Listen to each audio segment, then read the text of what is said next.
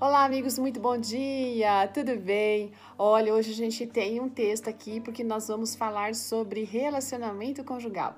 E o texto está em Mateus 19, verso 6, que diz o seguinte: Assim, diz o Senhor, eles já não são dois, mas uma só carne. Portanto, que Deus uniu, ninguém separe. Ah, é, parece meio difícil de viver isso hoje em dia, não é mesmo? Olha, essa meditação foi escrita pela Flor Mariana Amorim. A Flor, gente, ela é casada com um pastor, tem, se dedica para a educação de um garotinho muito fofo. Ela tem formação em pedagogia, está fazendo pós em educação infantil e tudo mais.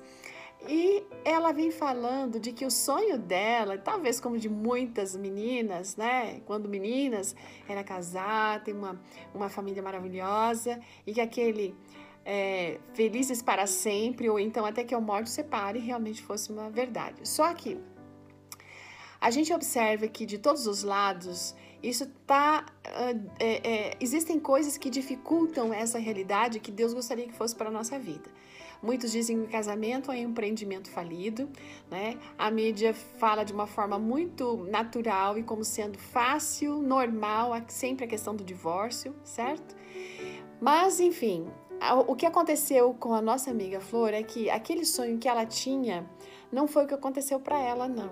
Ela queria um casamento feliz desde o começo, mas ela não teve. Ela experimentou um começo bem amargo, cheio de desentendimentos.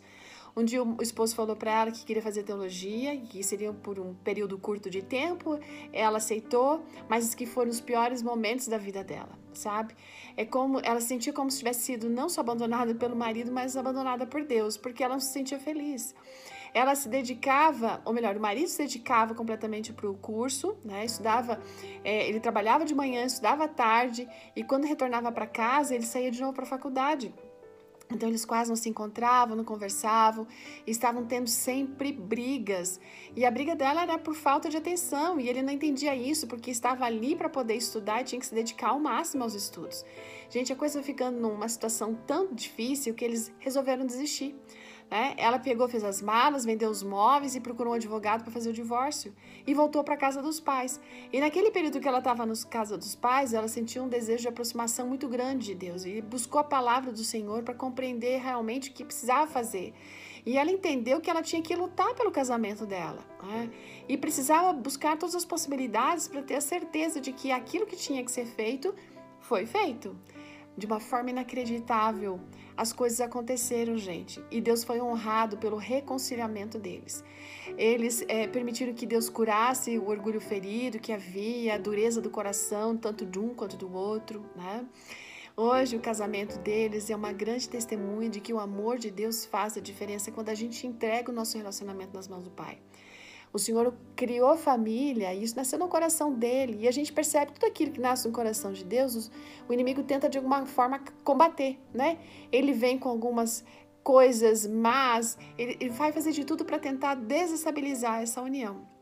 Por isso é tão importante a gente restabelecer é, a nossa comunicação no casamento, é importante a gente fortalecer o nosso relacionamento, mas sempre buscando a presença de Deus, porque Ele dá força, Ele vai dar sabedoria para que a gente possa vencer as ciladas do inimigo que Ele coloca assim nesse relacionamento. E aí, como é que está a comunicação? Há alguma coisa que precisa ser melhorada?